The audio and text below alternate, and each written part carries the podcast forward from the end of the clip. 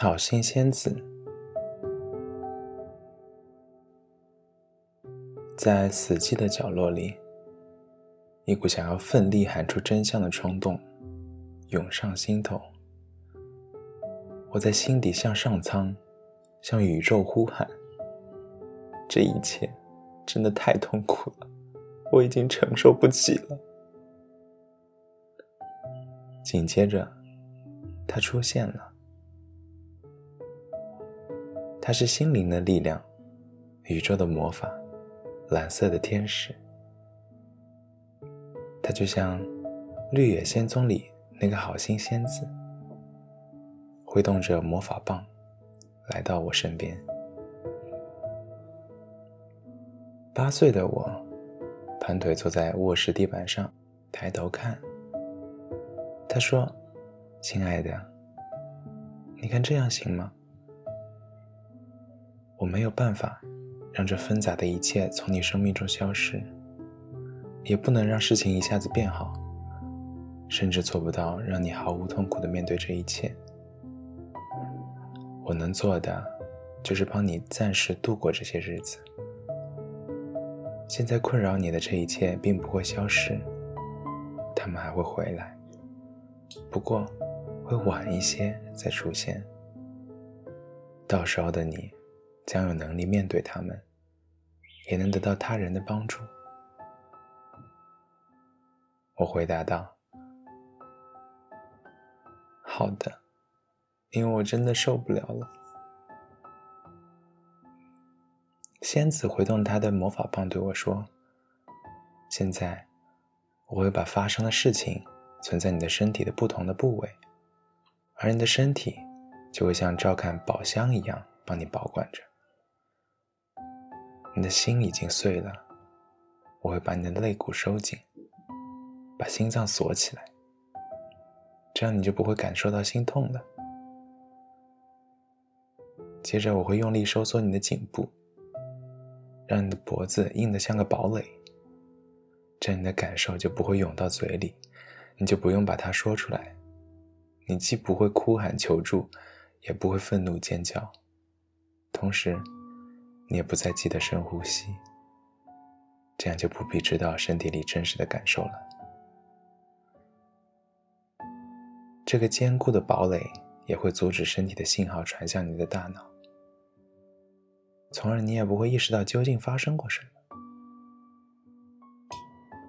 我还会蒙住你的耳朵，你依然能够听见声音，但许多道理都落不到心里去了。接下来，我会对你的头脑施法。他会把事情的真相藏在最深处，并用恐惧筑成一道铁墙，将它封存。这道墙会帮助你度过这段最艰难的时光。你会接受并相信大人们的谎言，相信一切都是你应得的，而生活本来就是这样。我会把你变成一个安静而羞涩的孩子，这样就不会干扰到我们小心布置的计划。这种状态会持续下去，你的感受会变迟钝，你不敢跟人走得太近，但这会有助于你的生存。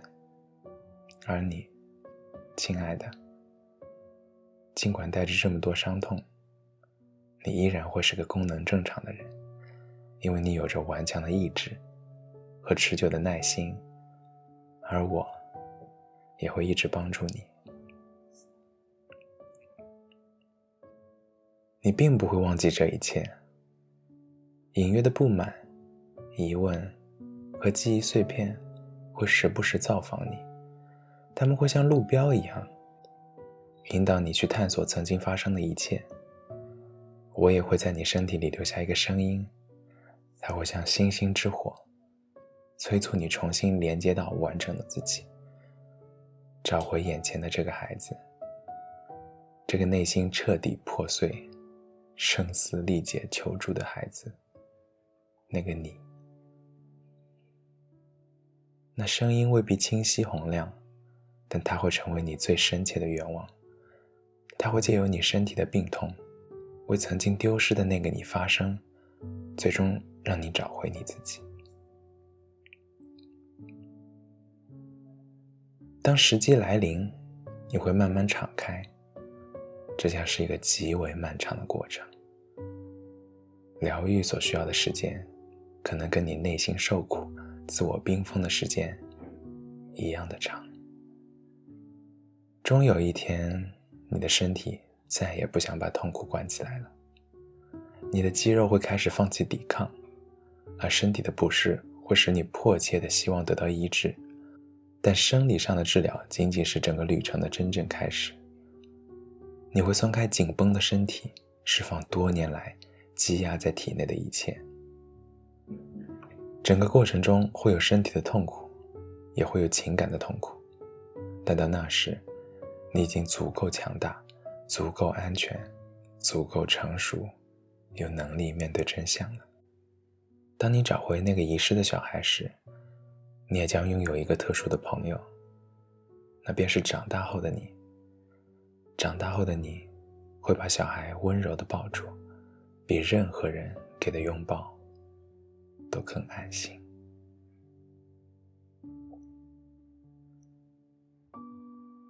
随着一切开始松动，你也会挣扎着把头脑从桎梏中解放出来，挣脱那些曾经赖以生存的谎言，打破那道由恐惧筑成的墙，让真相不再被囚禁。头脑一开始可能会以为。只有施加痛苦的人，才有能力消除痛苦。事实并非如此，不过你需要花好一阵子，才会真正开始相信。你会释放身体和头脑之间的阻隔，让他们自在交流。尽管困难重重，但最终，你将重新归于完整。你一定可以做到的，因为你是一个聪明的孩子，你有一颗渴望爱的心。我不知道这个过程具体会怎样展开，但宇宙一定会帮助你穿越重重黑暗。你必须极为耐心，极为勇敢，但这将是你的淬炼、考验和疗愈。经历过这一切之后。你将成为一个完整的人，一个全新的你，也是原本的你。现在，安心睡去吧。我会挥动我的魔法棒，带你入眠。当你醒来，你会忘记我曾来过，你会忘记你曾向我求助。你也不会再感受到每天的痛苦。这是在我能力范围内让你熬过这一切的唯一办法了。你是个可爱的孩子。我不知道痛苦为何降临在你身上，但我爱你。上天也爱你必须足够爱自己，才能获得疗愈。生命才会全然展开，光芒四射。痛苦的记忆仍然会在那里，但你看待它的视野将变得开阔许多。有一天，你将重归完整。直到那一天，直到永远，我都在爱着你。